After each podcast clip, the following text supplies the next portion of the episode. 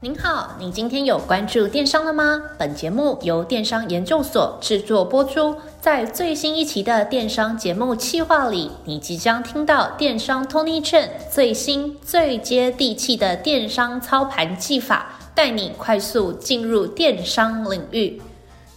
呃，你好，我是电商 Tony Chen。哦，那今天为你分享这个这篇文章是台湾电商物流两大阵营哦，宅配、超商取货。哦台湾物流两大阵营，宅配跟超商取货一样哈。你要读原文的话，就到我的部落格 ATM 七万的 com 就领钱那个 ATM 哦，七万就领七万的意思啊。然后里面去找那个什么物流哦，宅配哦，超商取货就可以看到这篇文章了。OK，好，那我先说明一下哈，为什么要特别为这件事情写一个文章？原因是啊，电商三只脚，金牛、物流、资讯流啊，就这样哦。所以物流就是其中一只脚。那台湾的电商物流就大概。大概就是这两大阵营哦，宅配跟超取。你硬要说第三，第三可能是什么面交，对不对？哦，面面交这个也是超多的哦，面交或是到店取货，硬要说第三也可以啦哦，随便。好，那主要的话，我们做电商哈，不可避免的还是宅配跟超商取货。原因是什么？原因是，那你做电商实体商品的销售，你就是需要物流去送到消费者的手上哦，就是需要哦，所以你势必会用到这个电商的那个栽配哦，或是超商取货哦，或是超取。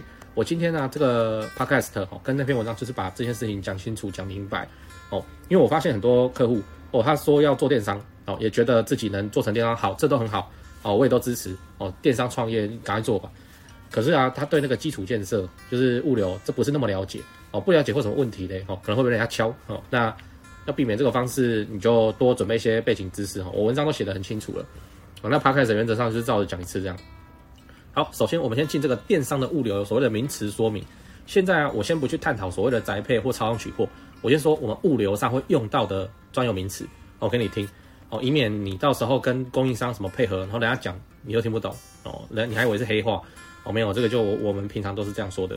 来，电商物流的专有名词哈，第一个是冷链，链是链子的链，链条的链，哦，冷链，冷链哈，那冷链是什么？冷链就是低温物流，低温的物流。那低温物流是有分两种哦，一个叫冷冻，一个叫冷藏哦。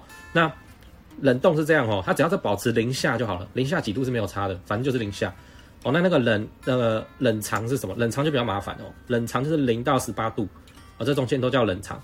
当然你要到几度哈，这个每一家的宅配哦是不一样的，但是大概温层就是控制在这里，有的比较严格是零到六度哦。好，那总之这个就是冷藏。我就在想啊，那个什么什么什么御饭团哦，不是说全程十八度 C 保鲜。我们台北再冷一点就是十八度了，所以我在想说啊，我御饭团我就放在窗外，应该是差不多吧。好，冷冷藏哈，冷藏就是这样，冷藏比较难做哦，冷冻真的还好，反正我就给它零下到爆就对了哦。那至至于室温那个只要是零下都还好，比方说我货车车门开开关关，反正我都零下嘛。但是冷藏哦，对那个技术跟那个车体啊设备的要求就很高哦，冷藏很快失温哦。好，那为什么会区分冷冻跟冷藏哦？我不能全部冷冻吗？不行哦，因为某些商品就只能够冷藏，不能够冷冻。比方说甜点、蛋糕或水果，哦，这个就很直接，就是直接你给我举个例子哈，像我客户他做那个轻乳酪起司蛋糕，哦，轻乳酪起司蛋糕，这个啊就是很典型的，只能冷藏不能冷冻啊。如果你给他冷冻，会发生什么事？会变冰棒哦，那这个就不行，因为它的解冻之后整个坏掉，跟那个你拿去冷冻哦，它那个起司皮烤得那么漂亮哦，它裂开哦，所以冷藏很麻烦啊，运费又贵哦，就是这样子哦。甜点、蛋糕要冷藏，生鲜食品要冷藏哦。OK，那冷链的物流哦，它的报价就是贵哦，就是真的贵很多，而且它的材机会少了一个大的哦，少了一百五、两百一的那种材机哦，少了最大材机会有问题，就变成说你需要拆箱出哦，需要拆一箱箱出，像那个生鲜水产，我在卖一只活的帝王蟹哦，那或者人家加买其他海鲜，好，这订单可能单价很高，可能到一万五千块，我之前那个请亲戚吃，我就买过那个帝王蟹，哦，干好贵。说活的帝王蟹，然后我一直买八千六，我也不知道有没有被人家敲，我就不懂嘛。啊、就那时候就过节，大家开心，我我就买。对啊，他他我还我当然买其他的有的没的海鲜哦。那他、就是拆箱出哦，那个帝王蟹自己就一颗哦，自己就就一颗一颗箱子，运费很贵啊，非常的贵啊。对，好，那冷链物流是这样哦。哎，我先讲个干话，就是如果你还有得选哦，你的创业哦，你还没还没决定好题目哦，你尽量去做不要用到冷链物流的。冷冻或冷藏都不要去碰到的题目会比较好，比较好赚哦。那个要用到低温物流的哦，都是我们电商中很难做的生意哦，真的很难做。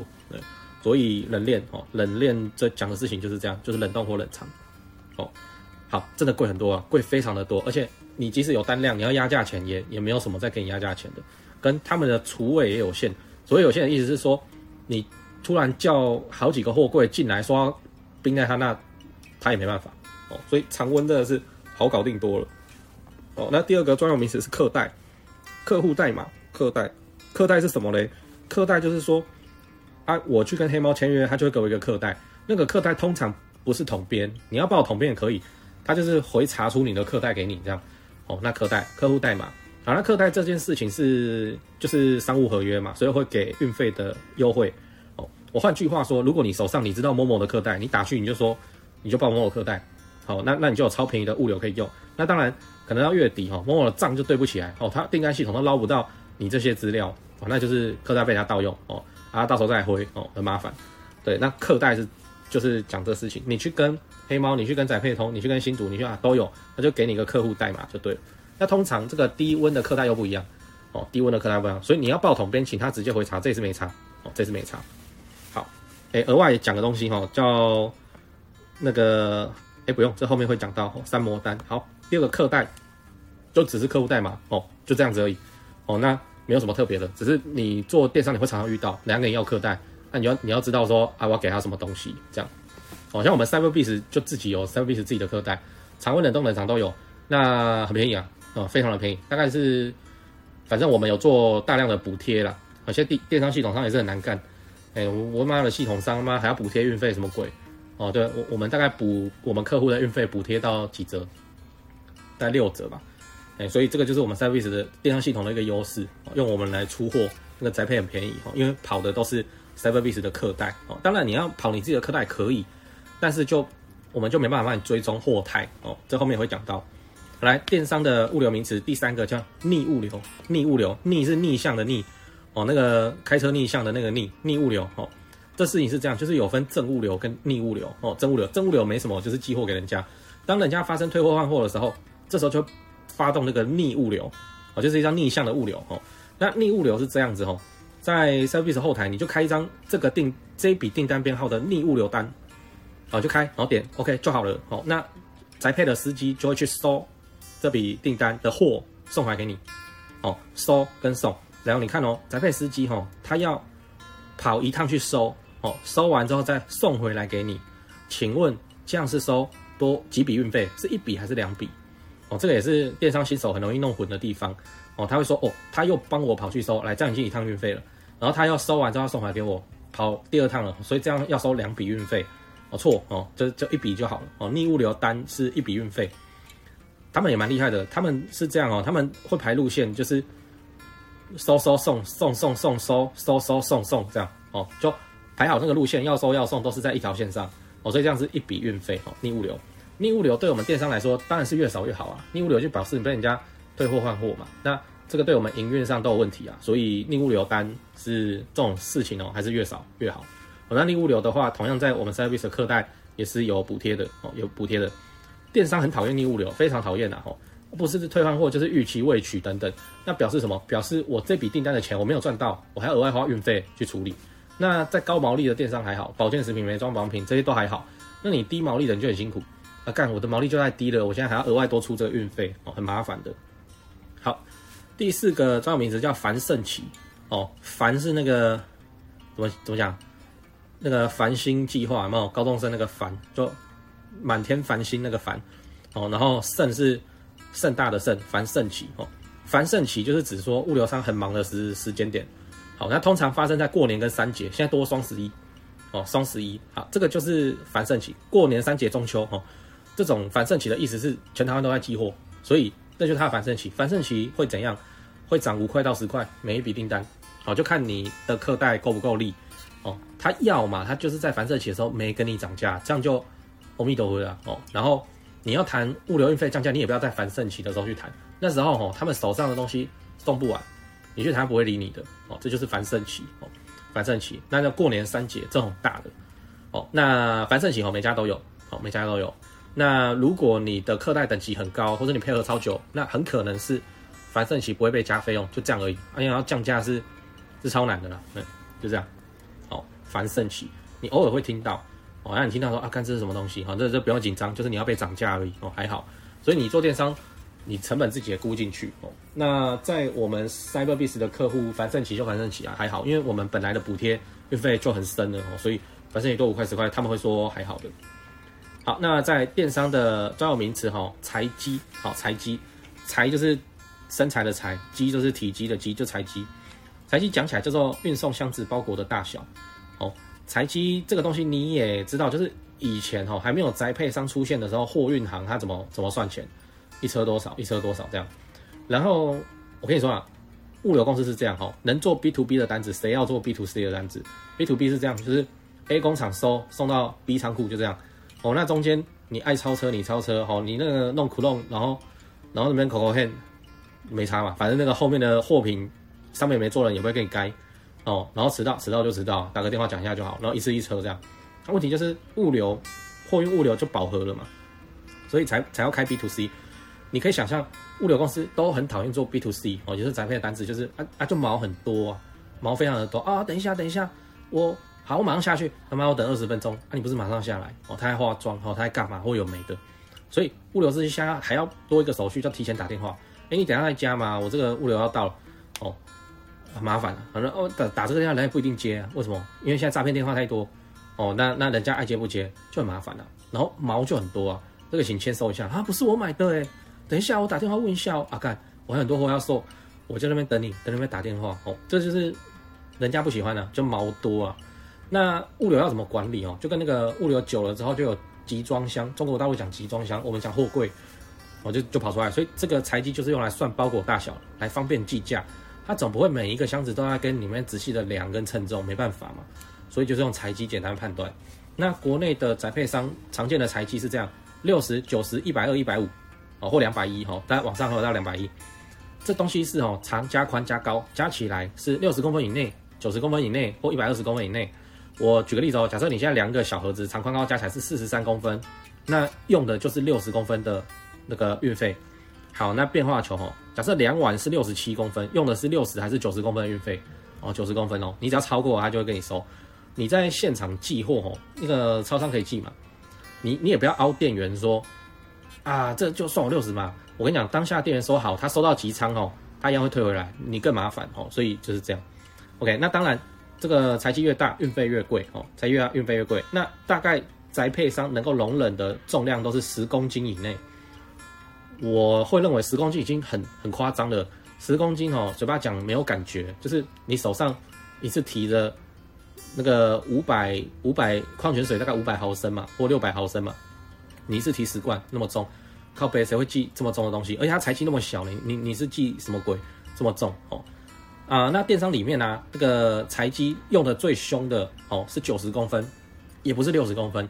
这里啊，就可不可以分享一个套路，就是说你去找宅配商说要讲价钱，他们真的会给你降价，然后他就降六十的给你。哦，啊，所以不懂的就被唬了，就是说啊，很贵，我要降价，不然我要去别家。哦，好了好了好，那我六十公分给你直接减十五块。我就说哦哦好好，我可以跟老板交代，你就回去。哦，错。因为电商中的材积哈，最大量用的还是九十一百二的箱子，所以它降六十给你，九十一百二没降，它没有差。好，那我说明一下为什么是九十跟一百二，原因是你知道六十公分的箱子有多小吗？非常的小。我我要怎么举例嘞？就六十公分的箱子，大概是你拿两瓶矿泉水哦，两瓶矿泉水放着，然后你把它包起来的箱子的纸盒哈，就是那个纸盒大概就放两瓶矿泉水，啊，就是六十公分。你看你是不是你自己在销售很多商品，就是超过这个材积的哦？尤其是电商会做什么满千免运啊，哦，所以消费者会多买一些东西啊。你随随便便都要用到九十公分的箱子，九十公分的箱子有多大呢？你想象一下哦，就是三十、三十、三十，这个在我们业内也叫一材哦，三十、三十、三十，就九十公分嘛。那三十公分大概多长？三十公分，我举个例子哈，就是我们男生的手啊，大概你就是比一个七哦，你比一个七。我看我这个是 podcast 的，我要我要怎么表达？我想一下，好，你就比一个七哈，就是食指跟拇指张开啊，然后张到最开哦，然后两段两手叠起来，这样大概三十公分。男生的这个大概都十五公分、十四公分，差不多是这个长度哦。那你两段你叠起来就差不多三十公分，然后这就是一边啊，长宽高三边的，所以这也是一个九十公分箱子可以装什么？我装给你看，就装一颗篮球。哦，有一个箱子可以装，刚刚好装进一个篮球，就那个就九十公分。所以你说它很大吗？也也不大哦，就这样哦，九十公分。那网上还有一百二、一百五啊，大概就是这样。好，电商用的最多的哦，就是九十、一百二哦。所以你要降价，你要谈，要记得谈到九十、一百二的这个降价才有意义哦。那么接下来再说明这个超材跟超重哦，超材、超重。超材哦，指的是箱子就超过。超过那个公分数哦，比方说超过一百五十公分，超过两百一十公分，那就变成宅配商不收，你要拆箱子出哦，拆箱子出。超重也一样哦，就是拆箱子出，拆箱子出就变成两颗哦，两颗箱子去装原本超材或超重了啊，那就不会超材超重哦。那一般来说哦，宅配比较好讲话，你就说啊，啊，啊，啊，然后就让让你寄啊，顶多跟你说下次不要这样哦。哦，那有的营业所会管，有的不会哦。那超商就算严格，超商就是真的会给你量。哦，就就店员都有那个尺，会不同长度套不同颜色，方便他们做判断。哦，那超裁超重，哦，就是这样。好，好，这个是第五个名词叫采集。来，第六个名词货损，货损就是货物损害、损坏。哈，货损哈，通常就是撞得很严重，撞得很严重，你是消费者，你收到你就一样要签，你就签拒收。哦，这叫货损。哦，那货损还有很多种变化球，比方说失温，失温就是。明明是冷冻的什么冷冻的帝王蟹哦，然后送过来的时候，它箱子都在流汗的，那就失温了哦。失温跟货损啊，这个是海鲜呢，啊就箱子都流汗，还在那边流汤，这个、你要收哦。所以这个就货损，这也是冷冻冷藏冷链会发生的问题。你常温就是被撞了哦，那你冷冷冻冷藏，尤其是甜点蛋糕，嘿，那个外观可能看起来没什么问题，你看打开那个几花都会都被歪掉了哦，这就货损。同样，我们电商吼遇到货损就很麻烦，就是。会赔一趟逆物流的费用，然后还要处理报废。那消费者收到货损哦，就有两种情况。第一种叫做外箱很明显有问题，要么是撞到哦，要么是那个在流汗哦，失温哦。好，这种就是拒收嘛，拒收就就还好嘛，哦，你就是回来然后自己报废哦，或是在集仓里请他帮你报废，他给你收费用。那第二种货损啊就很麻烦，就是外箱看起来没什么问题，打开来里面都坏掉了。比方说很漂亮的甜点蛋糕。哦，奶油挤花很漂亮，哦，糖霜也弄了，然后那个造型糖片也弄了，结果被摔来摔去，一打开无法庆生，哦，大家傻眼的那种，哦，好，那像这种的货损啊就很麻烦，因为它外观看不出来嘛，那一打开发现货损，他也签收了哈，此时就很麻烦，消费者理性的就跟你走客诉流程，哦，就是你的消费者那时候很急啦，你要他拍照上传 email 写信给你，想得美，他直接就去你的粉丝团私讯就开喷了，哦。那啊，不然就跟你爆料公社见哦，所以很麻烦哦，非常的麻烦。货损能不要尽量不要。那货损哦，这跟运费有关，就是说一个宅配哦，他们在收货在送货，他要抢生意，他就给你斗价钱，就是物流便宜了哦。那便宜的话就是牺牲品质啊，所以货损的几率就会高了。比方说黑猫，黑猫就是贵啊，那个台湾举世公认的贵啊，最贵的就是黑猫，可是它品质就是 OK 嘛。有相当多的案例都是，尤其是冷链物流哦，嫌黑猫太贵，现在新竹跳出来说他可以赔，好，那我就给新竹做，可是他就会发现，哎、看我怎么货损的几率变高了，货损的件数变多了，我这样直接讲讲到新竹好像很不好，哎，没有当我没说哦。那个假设有一个叫桃园物流好了，桃园物流，哦，那桃园物流说，哦，你黑猫那么贵，来来来，我这冷链哦，只要多少？好，可是那个那个货损的几率会变高，哦，那变高就，对啊，那你就要自己权衡了哦。不是说人家斗价钱哦便宜我就不能用，而是我们一般货损把它控制在一定的趴数底下，这个趴数会很严格，我们大概抓两趴而已，哦，这个都是合理正常的范围。但你不能去换到一个跟你斗价就便便宜给你的物流商，结果你月底摊算下来，干那个货损他妈八趴九趴，哦，我寄十件有一件会出包，这个很就不行，就不能忍受。所以我们在业内也太常见了，就是。尤其是冷链哦，用黑猫嫌贵，就用别家，用别家真的不用两个礼拜又回去黑猫了，贵就给他贵。黑猫就是就是这里厉害，他就是跟人家拼价钱拼不赢，然后就就来做那个品质了。好，好是桃园物流跟新竹无关哦，这个这个重申一下。好，那么再下一个叫第七个专名词叫托运单，托运单哦，就是物流在寄货的单子哦，托运单。好，托运单哦，我们电商在用的哦，跟你去超商说要寄黑猫，他就给你一个有复写纸一叠的那个猫，这都叫托运单哦。可是你电商在用的要用后者，你不能拿超商那个哦。超商那个叫做托运单没有错哦。可是我们电商在用的哦，是用然后这样你要听一下哈，就是有专有名词哦。然后为什么要叫这个专有名词？我也不知道，这就是他们物流公司里面的行行话了哦。你要叫做 A4 三模单哦，A4 三模单哦，来跟我念一次 A4 三模单，你不要讲错哦，A4 三模单。如果你打电话去黑猫说我要托运单哦，结果你他也不知道你要做电商，他就真的会寄给你一叠那个 Seven 在给客人签有复写纸的那个，你收到那个你没办法用。你给他放印表机，你去印印看，直接给你卡纸哦。那纸都很薄嘛，然后你印表机要卷啊，那对啊，然后所以你要跟他讲说我要 A4 三模单，好，A4 三模单是什么？它就是 A4 大小，然后彩横的三条，然后那个有背胶，所以你就是整叠 A4 三模单放到印表机，然后去印，印出来之后撕掉就贴在货上就可以寄哦。这个就是电商在用的，电商在用的 A4 三模单。然后我额外补充一下，在黑猫体系里面哦，你就讲三模单。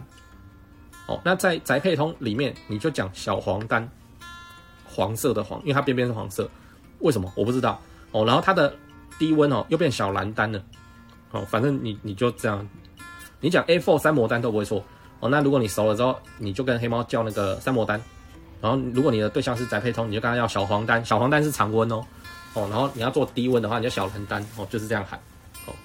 好，这是托运单的部分哦，这电商用的跟。你平常去 Seven 寄黑猫，这用的也叫托运单，要付鞋子的那个真的不同哦。有些哦司机哦，他会看你的客带，然后如果你明明是电商，但是你在用手写的，他就不收了。哦这就是看各个营业所的规定哦。那严格的就不收啊。好说话就啊，你下次要用呢好，然后然后这趟一样把你拿走哦。好，那么再来电商物流的名词第八个可转单哦，可转单。可能的可哦，然后转转转职的转哦，单就单子哦，可转单，可转单的意思是下次再用哦，下次再用。这东西是这样哦，有一些托运单印出来之后，某些状况就不寄了，可能你弄到一半，然后他就跟你说取消订单之类的哦，可转单。此时啊，那你因为你也印了嘛，那变成说那个对于系统来说，黑猫系统来说，你这笔订单已经就是你有你有要发动某一笔订单。的物流单子，可是后来又说没有，没有的话没差，这个编号下次可以继续再用哦，就换新的收件人地址就可以这样，这叫可转单哦，这叫可转单。那可转单的话，我们 Service 后台是有提供的。那个你记得哦，我们的那个系统后台哈、哦，都会有预设有那个打勾可以让你选哦，是否要优先使用可转单，就是说你在出货，你这个就打勾就对了。要是你有那个可转单，它直接帮你垫上去哦，然后就在寄，这样才不会说。我上个月明明就寄了，我只真实寄出一百二十三个物流包裹，可是怎么收我一百三十五份的钱呢？哦，这中间的落差就是可转单，就是有些你寄了，可是到一半不要或者什么，那时候会变可转单，可是你没有去消耗掉它。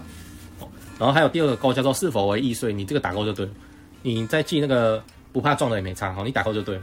哦，这样的话那个箱子上你都可以额外贴那个易碎符号，哦，易碎贴纸，人家宅配司机哦看到也比较不敢乱丢。讲是这样讲的哦，好。那在物流名词第九，货态，货态就货物的状态哦，物流状态。那货态这件事情是这样哦，就是呃，基本上就是分未出货、已出货、运送中、已收货。哦，那这没什么，这就是货态哦。那货态的重要性在哪？货态的重要性在，反正呢，你就是要提供物流货态，很方便的让消费者自己查，不然哦，就发生一件事情哦。我跟你讲，十通客服电话有七通都在问我货到了没。我的货到了没啊？就很烦哦。你今天能够让消费者自己很简单的就去查，那就 OK 了哦，那就很方便了哦。所以这个就是货态。那货态哈，你要能够让消费者自己查，讲起来就是说，你要么你提供黑猫编号、新竹编号、宅配通编号，让他自己复制完去黑猫或哪边去查哦。那比较好的做法，像我们 Cyberbiz 企业版就是这样，就是消费者他去你家官网，他去你那买东西的嘛，他去我的订单里面就看到货态了。这背后的运作就是我们去串了那个黑猫宅配通的货态，哦，这座城市 API 去把它串起来，然后吃到货态直接回回打到那个消费者自己的会员订单里头，他自己就看得到，哦，他自己就看得到，真的哦，十通客服电话，七通来再问我货到了没哦，所以消费者花完钱之后，他就最担心这件事情哦，所以他会一直问一直问，你能让他很简单的去查查现在货，他就不会问哦，你的客服电话 loading 就会小很多，不然你不觉得这很鸟吗？就是。一个消费者打来，口气也不是很好，你就跟他说啊，我货寄了没？哎，不好意思，请请教你的，请教你的订单编号。哦，你会这样问也很合理，因为你要帮他查嘛。啊，你不给我订单编号，我怎么知道你是谁？然后呢，消费者就就不理性啊，他就跟你说啊，我也不知道哎、不是啊，哦，我的货就还没到啊，然后开始跟你跳针哦。我以前做电商代营运，哦，这种这种，我觉得很很脑包，是怎样？国民义务教育失败还是什么？哦，我就要没有订单编号，你就告诉我，就帮你查了。那、啊、你在那边给我跳针，很烦呢、哦，所以一样，你就让他自己在系统里面呢可以查到货态哦，他就没事哦。问题就会收敛到剩下说为什么还没出货？因为那个货态还是写未出货，他顶多问你这个，问你这个你就好解释嘛。哦，没有，因为我们最近怎样怎样怎样怎样，哦，这个好解释哦。OK，好，这个就是货态哦。啊，第十个是未取率，未取率，未取率哈，它名字有很多，我听过的就有放鸟率哦，放鸟哦，或者放生率或者什么都能讲哦，反正就是，尤其是超商哈，就是他跟你订东西之后他没去拿哦，超商现在的机制是这样哦，如果有变哦，那就是后来政策有改。我我录这一集 Podcast 的的时间是二零二一年的十二月九号，这我先跟你讲一下，如果有变就是就是他们后来有改政策，现在啊，超商啊是这样哦。到店的时候会有第一趟简讯通知，好，到店第一趟提醒你货物到了，消费者了哦。那么第二封简讯出现的时机在经过四天，好，经过四天，经过四天你还没去拿的时候，此时因为就剩三天嘛，他会在里面摆七天就对了。好，那经过四天之后，他会发动第二封简讯提醒你货物要到，然后不会有那一封简讯叫做说，哦，我今天要退，不会有。哦，第三封就是已经退回去了的通知，对消费者而言，哦，所以你就这个你要注意啊。然后都他就是死都不理，当时下单就是一时鬼迷心窍，一时冲动，后来睡了一觉，人就清醒了。他就是你怎么通知他都不去拿哦。那当然，如果是超商取货不付款，那、你不拿我也没差，哦，反正我钱已经先收。那如果是超商取货付款，你就很头痛。啊，干，你怎么还不去拿？付钱啊？哦，就是这样。哦，这叫未取率。那未取率哈，它这个题目也也很深啊。哦，这个我。讲一讲，就是某些产品线的未取率很低，某些产品线的未取率很高。那我现在的经验是这样哦，如果这个商品是刚性需求，就是说它就是因为要用，它才要买的。比方说，我随便讲哦，比方说那个那个 Type C 转 HDMI 的转接头，就是你看谁会买这个，就是他公司要用，他转简报，对不对？这种的未取率都会很低，低可以低到三趴以下。那未取率很高哦，通常都发生在冲动型购物，就是弹性需求，就是。那个很好看的 T 恤哦，他喜欢他就买，然后突然就不想要了哦。流行女装服饰未取率可以很高，这个高会高到什么情况哦？高会高到我这有前辈做活动，未取率六十几趴，六十几趴的未取率，这行李也得哦，这很恐怖的哦。哦，所以电商中还有一个题目就是如何降低超取的未取率哦啊，这个不在今天的文章里头，所以我我提一下就好了。未取率这件事情是这样哦。如果你今天是那个弹性需求的商品，就是冲动型购物，那你就需要在未取率这边下功夫。如果你今天是刚性需求的商品，哦，就是他要他就是要用他才要买的，那这种的话，原则上你都不用担心你的未取率，就是不用担心哦，因为不用担心都是低的。坊间有很多那个在教人家怎么降低未取率哦，呃，我看到的情况是，就是他他要了解你的商品是什么，在做处置方式的推荐啊，什么都不知道就在教人家招数。这不对哦，好，OK，那这个就是未取率。哦，那第十一个叫集仓，集仓哦，集仓就是集合的集哦，仓库的仓，集仓。呃，这也有人讲叫统仓哦，统一的统哦，统仓。哎，不是说统一超商的仓库叫统仓，什么全家的叫全仓，不是这样哦，就是统一的超商哦，叫统仓哦，这都有人讲哦，集仓好。那集仓讲起来就是超商大宗的仓库，超商大宗是一种寄货的方式哦。我们一般来说就是店到店跟大宗。我说超商取货，店到店跟大宗哦。那不管是店到店还是大宗，都是要回到超商的超大的，你可以想象它有一个超大的仓库，然后再派到各个分店里面去哦。那这这个东这个超大仓库就叫集仓哦。那那个 seven 的话就大智通树林哦。那全家的话就是日益哦，在大溪哦。然后莱尔富的好像也在树林哦。那 OK 的我也不知道在哪哦，反正就是这样。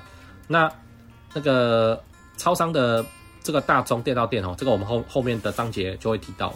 好，我先举例哦，讲故事。你有没有去过那个桃园大溪日益哦？日益的那个全家的仓库，那个一般哦，你说哦，我也在桃园呢，啊，不然我自己再去好，不给你进哦。那一定要是三点五的货车，而且要提前讲，他才会让你进哦。然后啊，到收货时间，你知道那有多恐怖吗？那个工厂我去过，很猛呢，就是他那个哦，工业区哦，就。外面就产业道路也蛮小条的，就是它门口的那条路好像好像就八米还六米，蛮小条，然后它工厂又在很里面，就很深。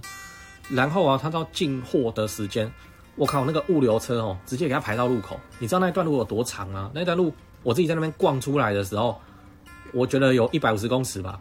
哦，全部通通都是物流车，都是全家的物流车，就在那边排队等入仓。所以你可以想象，啊，你一个奇怪的车子混在里面，然后你说你要放东，啊，他他怎么会给你放？他们自己作业都做不过来了。哦，这就是超商大的仓库哦。好，那机仓了哦。那再来是大中哦。大中的话是一种物流方式哦。大中哦，超商大中，大中讲的事情是，你看店到店跟大中，我现在是卖方哦。店到店跟大中，店到店就是我自己打包好，我拿去楼下 seven 寄，拿去楼下全家寄，好，这叫做店到店。电到店的话是 D 加二日，就是你今天寄是隔两日会收到哦。那为什么要隔两日？因为第一日他要回到这个集仓，第二日才出去哦，所以就是这样嘛，就是 D 加二。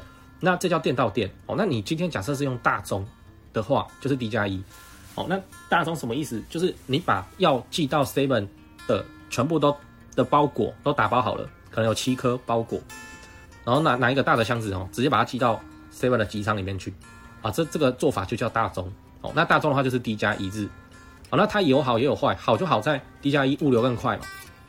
那坏就坏在，要是我今天生意不好，我只有两颗包裹哦，那。我还是要出那一笔宅配费用哦，然后把它寄到那个寄到人家的集仓去哦，那这样子我就赔钱了，因为我一样，我同一个箱子我可以装两个包裹，我也可以装七个包裹，那如果装七个是不是可以摊销那那个物流费用哦，宅配的费用？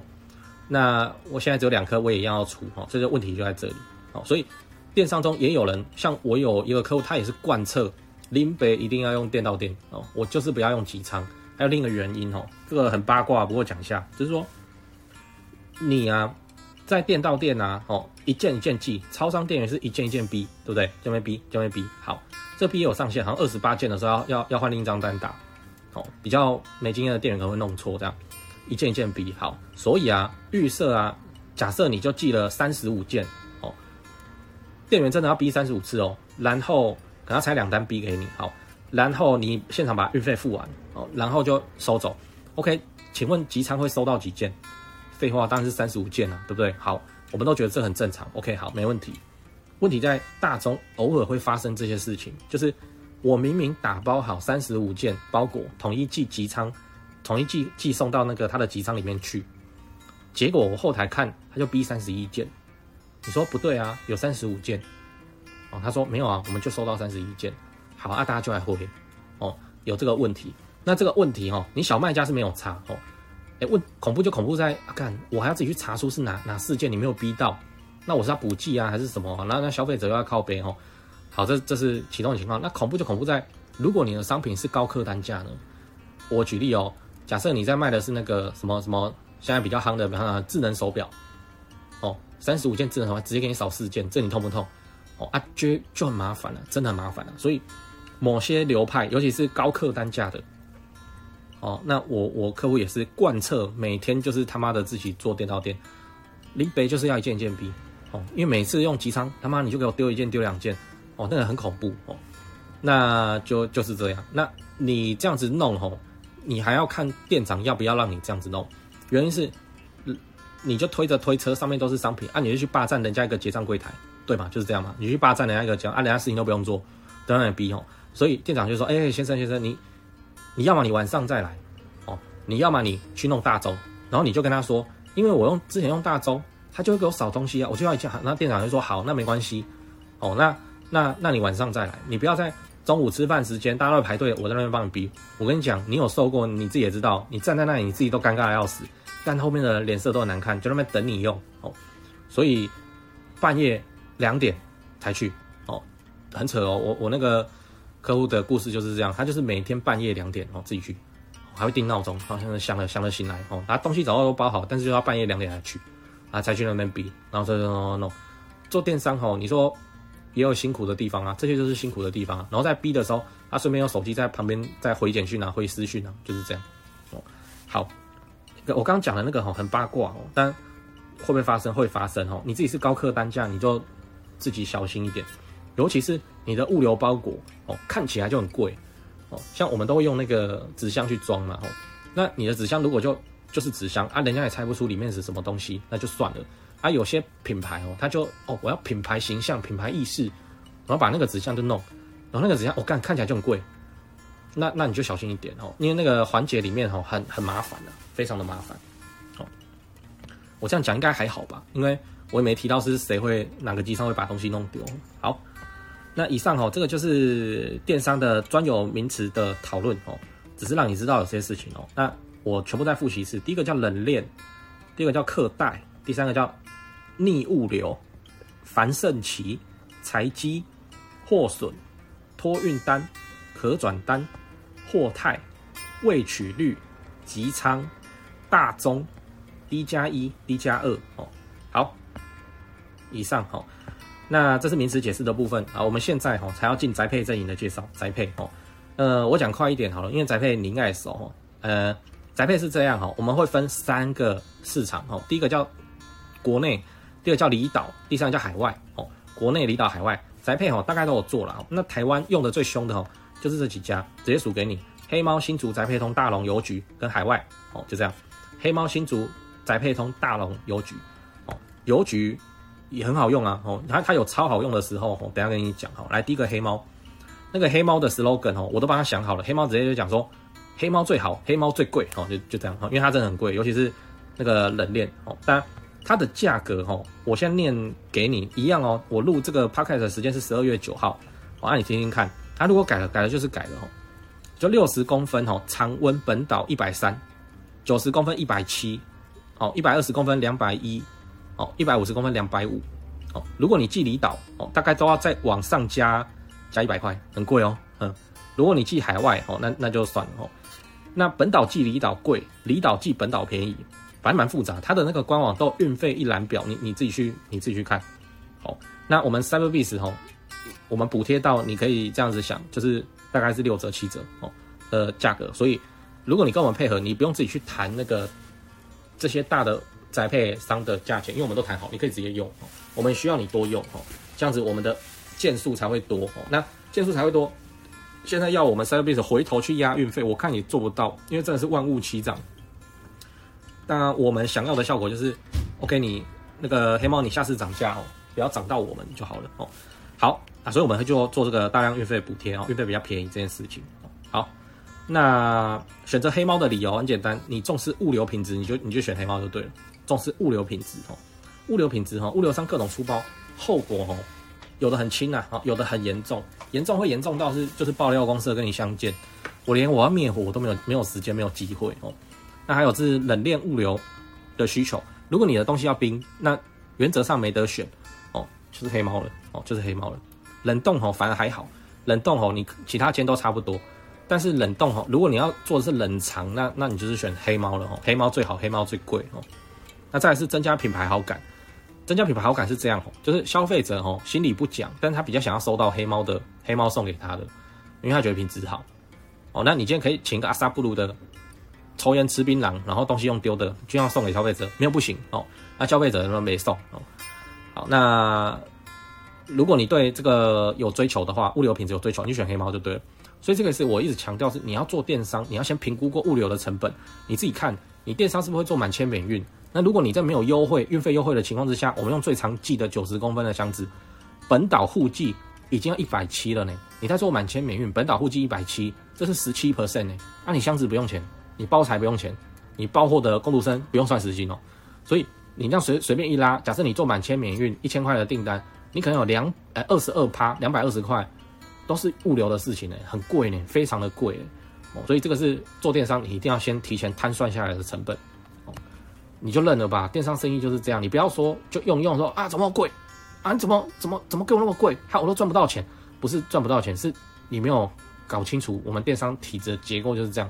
然后你杀了欧北去刚刚 put 哦，去砍人家价钱，这很不对。你要砍价钱不是不行，他就问你单量，每月单量，然后每月单量啊，千件以下都是小客户，千件以下，哎，每天一千件，意思是一天，不，每月一千件，意思是一天三十几件。哦，那假设一张订单一千块，一个月一千件嘛，啊，这样是一百万呢，哦，一百万呢，所以你营业额没有到一定的康涨哦，你去找他，他都觉得你是小客户，他就给你，他会给你降五块十块这样，可能没没什么没什么太大的帮助。哦那对于这种宅配商的大客户是什么？哦，大客户是一个月三万件，一个月三万件，你自己再算一次，千千百万哦，就是一千块的订单哦，那一个月有三万张，三万张啊，这样是多少钱？三千万哦，那三千万的生意哈，在他们眼里才是大的客户。那当然，如果你是 Momo，你是虾皮哦，你拿的运费一定很便宜啊。问题是你不是哦，所以就很麻烦，就在这里。哦，那宅配通，宅配通不用想了，就就是便宜实惠的选择哦，宅配通，因为它就便宜嘛。哦，那。按照它官网的这个运费表哦，是六十公分一百二，哦，九十一百六，哦，一百二十两百块，一百五十两百四，你对比一下你就知道，就是像我们刚刚黑猫哦，本岛户籍六十以下，就是我看一下一百三哦，然后那个宅配通是一百二，那九十公分的话，九十公分的话，黑猫是一百七，常温哦，一百七，它就一百六，这个就是贴身作战啊，反正我就比你还便宜一点啊，哦，那材积越大。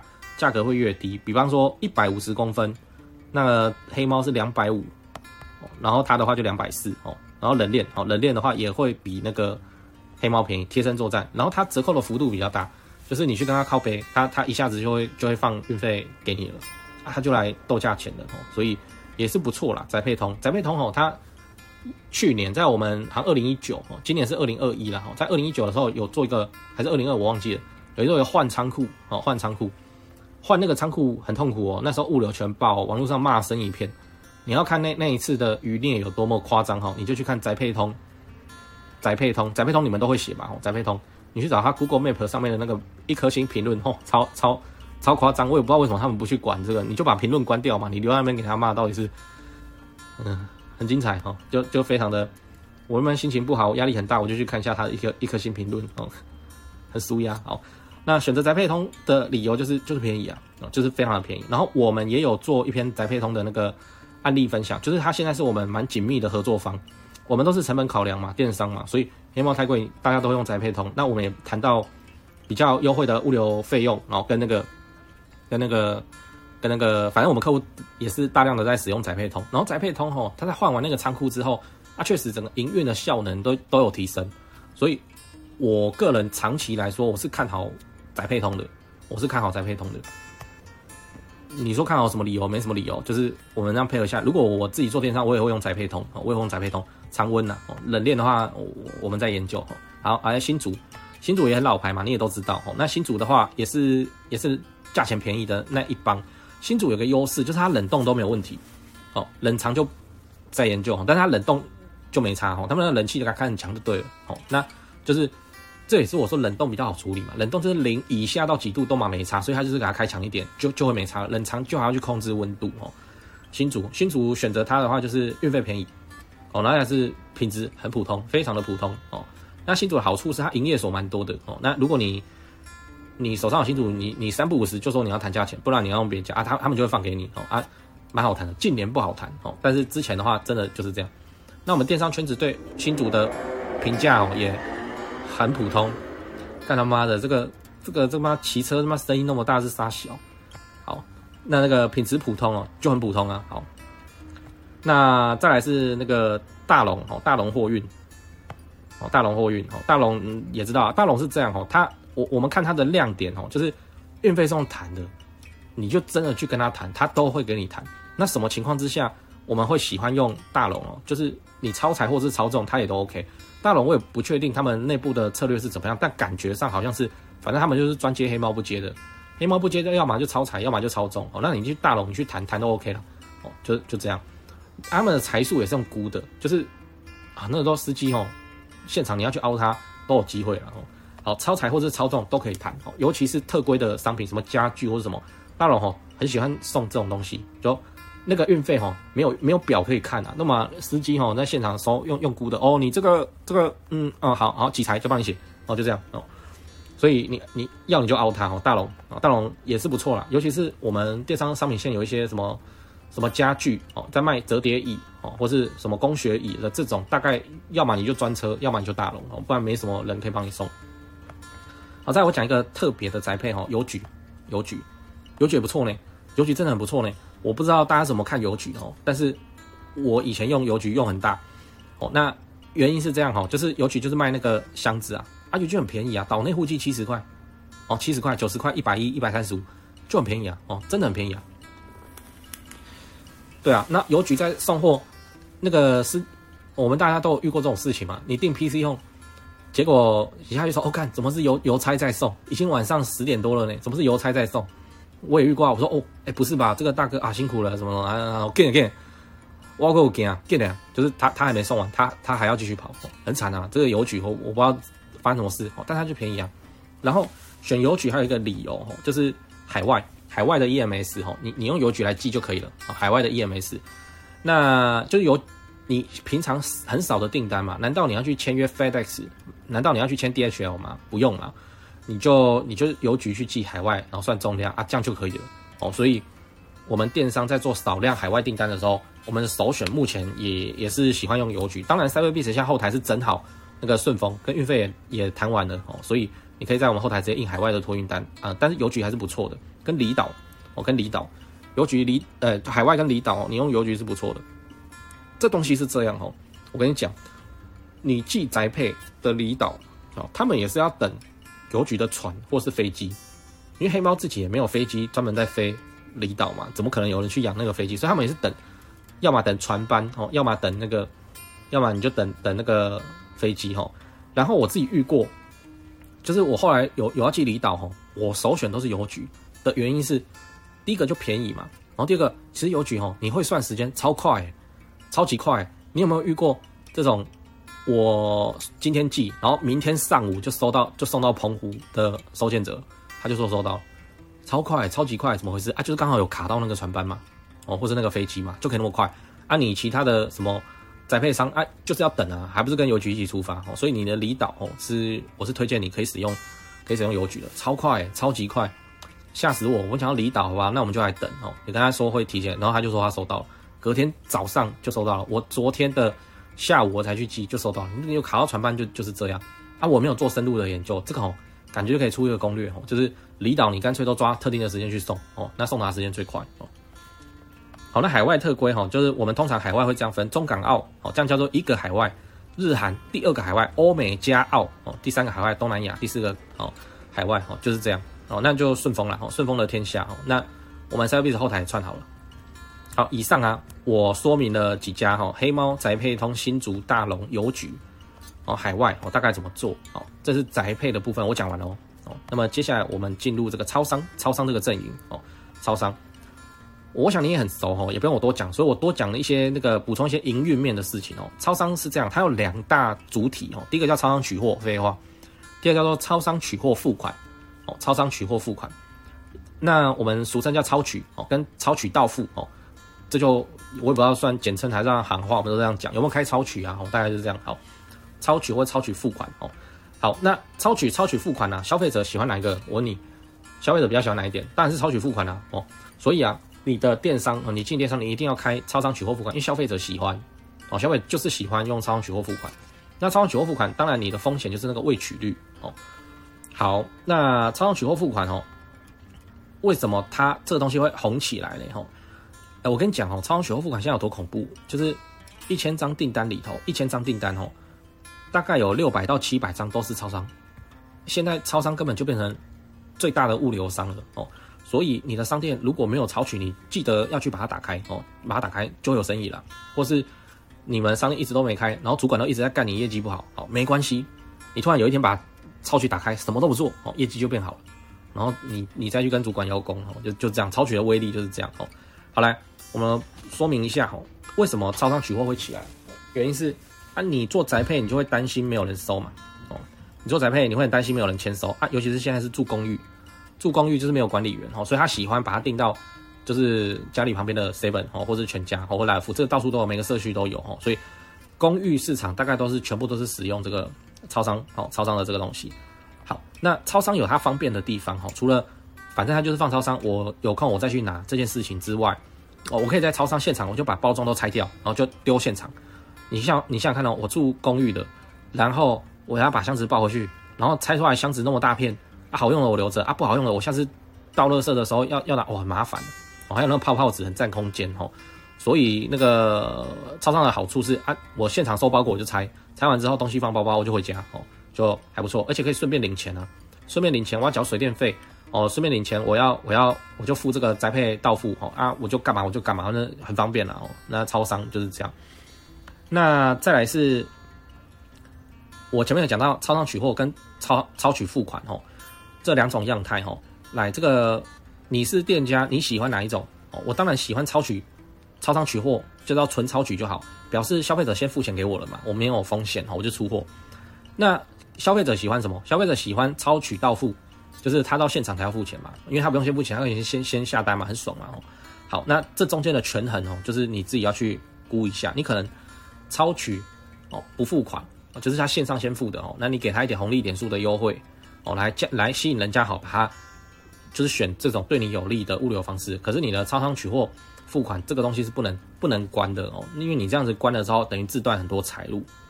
好，那么我刚刚前面讲过，店到店跟大宗哦，店到店是个人卖家去寄哦，那超商大众的话就打包去寄哦。好，那所以啊，在综合啊，我们刚刚讲的取货付款跟取货不付款这两种样态。哦，再综合这个超商哦，我现在排给你看哦，总共有几条哦，所以你一个理想的电商，你理当提供超商哦，就要提供这些物流喽啊。第一个，我就把它念完哦，就跟你讲几个：小七的店到店超商取货付款，小七的店到店超商取货付款，全家的店到店超商取货付款，全家的店到店超商取货付款，莱尔富的店到店超商取货，莱尔富的店到店超商取货付款，OK 的店到店超商取货，OK 的店到店超商取货付款，小七的大宗超商取货。小七的大宗超商取货付款，全家的大宗超商取货，全家的大宗超商取货付款，莱尔富的大宗超商取货，莱尔富的大宗超商取货付款，OK 的大宗超商取货，OK 的大宗超商取货付款，总共十六个哦，反正就是小七、全家、莱尔富 OK 哦，各自去排列组合，超商取货跟超商取货付款哦。对消费者来讲，他他没有差了，他就是说啊，你们小七，你们全家，啊你们莱尔富，啊你们 OK，在中南部 OK 跟来尔富用了很多哦。如果你的那个客人在中南部比较多的话，你会你观察你就知道了，就是来尔富的订单蛮多的。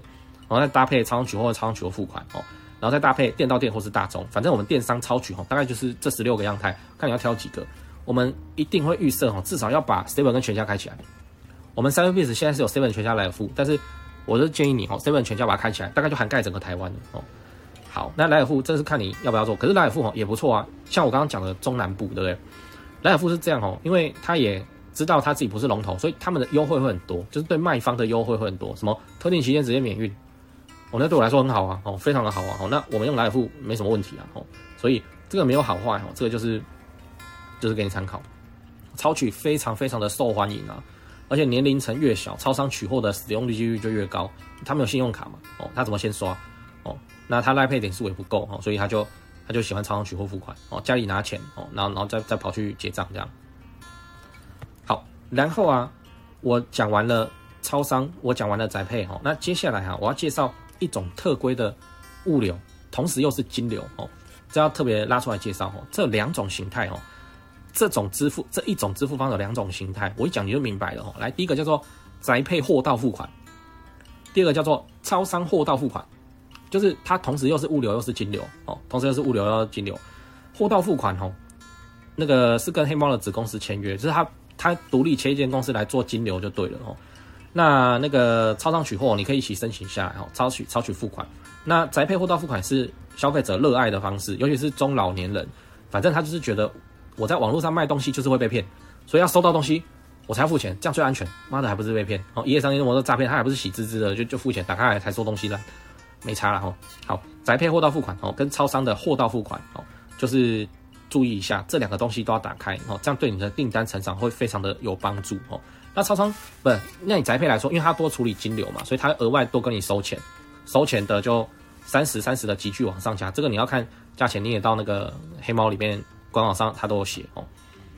好，那么讲八卦哦，哪种人喜欢宅配货到付款？老人哦，老人喜欢宅配货到付款，而且老人哦，如果你的那个客群是老人，你就是超商货到不宅配货到付款，给他弄到爆就对了。哦，家电啊，保健食品啊，生鲜水产啊，哦，厨房啊，锅具啊，哦，这种东西，老人是这样，含金量很高，真的很高。你看我们上班族哦，我们在网络上买一张订单五千六，哎呦，这个会心痛哦啊，不然看一下有没有分期哦，分期零利率哦，哎，三期啊，要这张卡啊，好刷，好，这是上班族消费的缩影。老人是哦，我这样买一买哦，这水果叫一叫，海鲜叫一叫哦，两万七，好，好，他就好，早上去运动，顺便去邮局就领三万块放在口袋里面，等那个司机上来，然后就直接付给他现金哦。那分期看不起我吗？哦，在那边刷卡，我不想被骗哦，然后然后就领一叠现金哦。这个银发族的那个消费力很猛啊，真的很猛啊。好，那最后补充一下，那个宅配货到付款在电商上的战略意义是什么？哦宅配货到付款，除了老人喜欢你做给他之外，这东西哦就是关卡哦，关卡。我算给你听哦，信用卡刷卡加宅配，他要写资料、姓名、电话、email，要刷信用卡要填信用卡的资料哦，两个关卡。那信用卡刷卡加超商取货哦，有三个关卡，写资料哦，信用卡哦，选择超商要选那个地图嘛，哦是三个关卡。哦，那宅配货到付款呢，只有一个关卡哦，就是写资料没了。哦，所以诈骗喜欢用，因为转换率很高，跟不不好回查金流。这个在黑猫内部都都直接讲说哦，诈骗件哦，就是诈骗件，他们也不知道里面是什么啊，他也是认为你是正常物流，只是投诉超多而已哦，就是诈骗件哦。所以宅配货到付款，它只有一个关卡，就是写完资料啊就可以了哦，就可以下单，就会完成订单，所以它的那个转换率会高哦，就是这样啊。那这也是常见的一页商店哦在用的套路，就是它底下。都预设都放货到付款来让你下单的哦，来让你下单的。好，我讲好多哈。那这个电商物流的这篇文章哈的心得总结就是没什么好总结的，反正反正就是这样啊。你要读原文哦，就去我的部落格上去读。我原文最底下还有考试的题目哦，考试的题目还有两题，你你选选看哦。第三题好像没写完，好没关系哦。好，那么今天的这个电商物流哦，两大阵营宅配跟超取，我就说到这里。好，谢谢你的时间。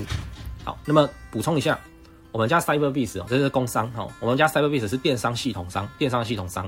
哦，我们旗下有三支产产品线，第一个是 EC，第二个是 POS，第三个是 WMS。EC 就是品牌购物官网，我们是系统商嘛，你家的品牌购物官网就用我们家的系统哦，也很便宜哦。然后那个 POS，POS 这是实体门市或百货专柜专用的结账机，收钱、结账、开发票、记录会员资料哦，玩行销活动。